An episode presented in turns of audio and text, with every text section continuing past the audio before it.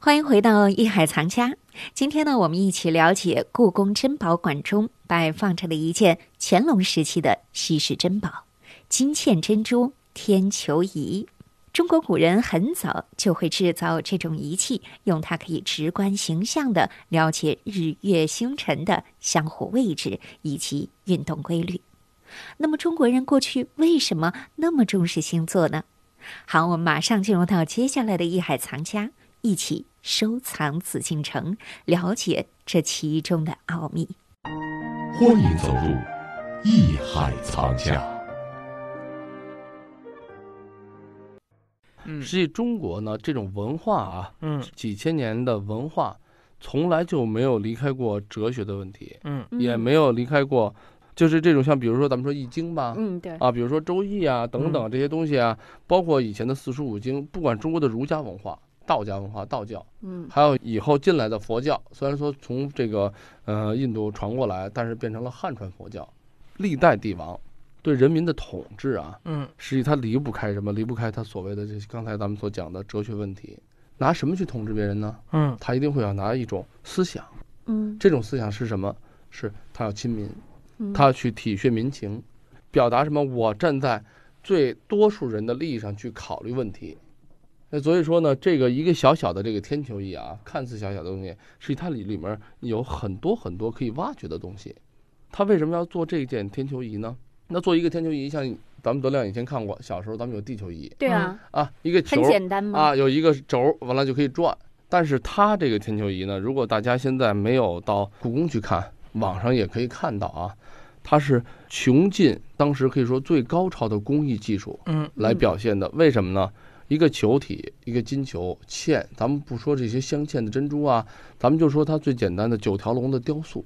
支撑的那个支啊，架，对，这个支架是什么支架啊？咱们大家这个肯定不陌生啊，高脚杯。嗯，虽然很多人不一定喝酒啊，但是对高脚杯还是见过的。嗯哎，这个中间很细的一个这个小细柱，底下的足那个底儿很宽，然后也有一个大的一个杯的口儿，对吧？嗯高脚杯的形式，这是一个很西式的形式。对，德亮，你来说说这高脚杯，当时你看过这个天球仪啊？嗯你觉得它最吸引你的地方是 什么？金子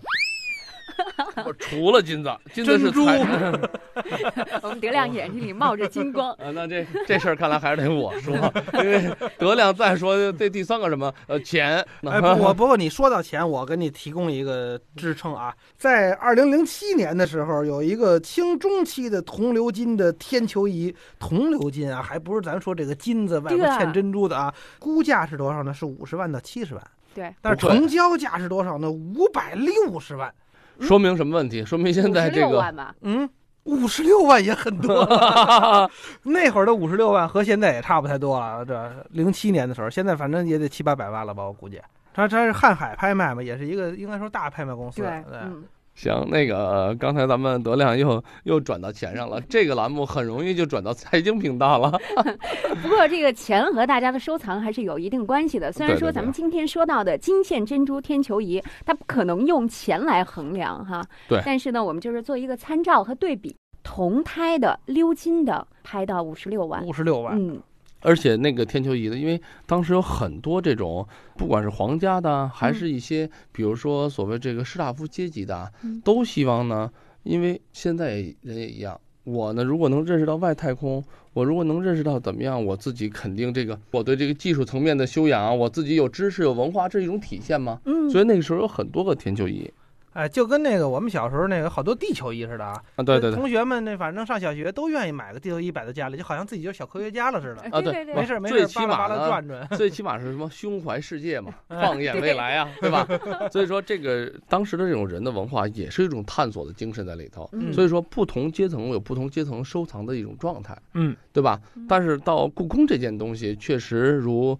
主持人所说，已经不是一个钱可以来衡量的，嗯因为这里边承载了很多很多东西。去看看这个东西，看一看实物，最次要看一看图片，要知道它真正的美的地方在什么。比如说那个，咱们刚才说啊，嗯 我看呢，这个德亮呢，他对这个钱啊，对这个经济价值比较关心啊。嗯那我也考考你，那你嗯说这个、这天球仪上有那么多的星座，那么多的星辰，嗯。你知道多少啊？咱中国哲学是一元二气两仪四象，一元的这就是混沌初分一团啊，这个嗯氢气上升，浊气下降，就变成天地了，就变成两仪了。气之清清，上浮者为天，气之重浊，下沉者为地啊，变成阴阳出来了嗯，啊。开天辟一地了，元二气两仪就是一阴一阳四象，出来四象了是什么呢？就是东西南北。嗯东西南北呢，我们国家人啊，就是我们咱们国家最愿意用动物来代替这些个符号，都好像好记似的。嗯东西南北就弄出四样动物来：东青龙、西白虎、南朱雀、北玄武，就是东龙、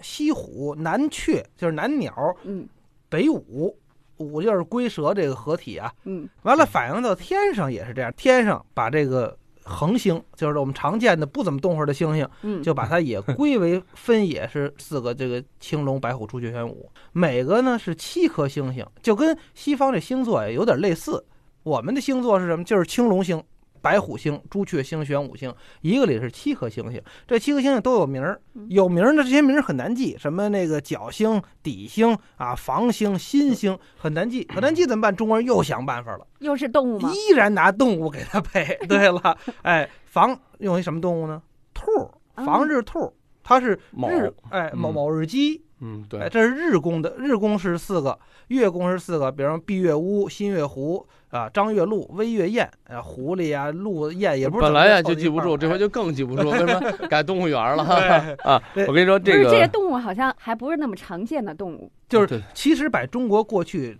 常识中能得到的动物全都全用上全了。用上嗯了，所以说这个呢，对于这个中国的这种文化来讲啊，嗯，中国的天文学啊，呃，很多人说天文学，一说天文学，肯定就是科技啊，嗯科技方面的。当然说中国的科学技术啊，可以这么说，发展到了一个什么程度呢？发展到了中国的天文学和中国的人文学，嗯还有中国的儒家的思想的学说等等，中国的一个文化，呃，很有意思啊嗯。刚才德亮讲的是所谓就是天文学一个比较纯粹的一个理念上的东西，但实际你细想起来，为什嗯么中国人要把这些五色土啊，要把这些动物啊，要把这些所谓四灵啊等等这些东西放在一起呢？嗯，因为中国人的任何的文化都离不开生活。对，中国人对天空的认识是什么概念？就是我看到的，就是影响我的。天文学呀，这种科学呀，从来就没有离开过什么咱们的生活。嗯，对，所以今天我们说到金嵌珍珠天球仪，也对和我们的生活应该是息息相关的哈。嗯对，哎，我觉得这个仪器哈，虽然说我们知道它是一个天文仪器，但是我觉得不仅仅是一件仪器了，因为它做的太完美了，太漂亮了，做工真的是太繁复了。嗯，对你说那咱个做一个天球仪就做一个呗，用得着吗？对，因为那个刚才永峰说的这个，嗯咱们就接着往下讲啊。嗯大家也知道高脚杯，刚才讲过，高脚杯呢是一个比较西式的一种造型，嗯，对？吧？嗯但是呢，这个天球仪呢，它恰恰它的支架啊，它是用高脚杯的一种形式做了九条龙，很自然的把高脚杯的这种形式包裹里头，既把天球仪的天球托得很稳，上四条，下四条，中间一条游龙，嗯然后来把整个这个八条龙联系起来，整个形成了一个很完美的又很牢固的这么一个底座。九条龙呢都是錾刻而成的，而且是镂空的，嗯嗯嗯，每条龙的神态各异，眼睛呢顾盼有情啊，可以这么说，互相呢有一种动态。嗯既是有游龙的这种动态，同时中间的这一条龙呢，咱们叫做行龙啊，就因为它在往上走，嗯它是很自然的把这个连接高脚杯的柱嗯，盘起来了，对，联系起来的同时呢，嗯它还承载了它的，因为如果你想这么大的一个体量的东西，如果一个很细的柱，从审美学上来讲很不舒服。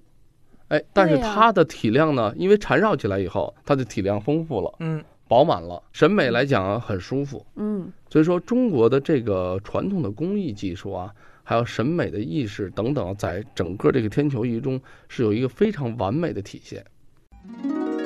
艺海藏家正在播出。金嵌珍珠天球仪是集科学的严谨和工艺的浪漫于一体的艺术珍品。那么，像这么精美的天球仪，我们是否能够在收藏市场当中遇到呢？我们应该秉持怎样的理念进行收藏呢？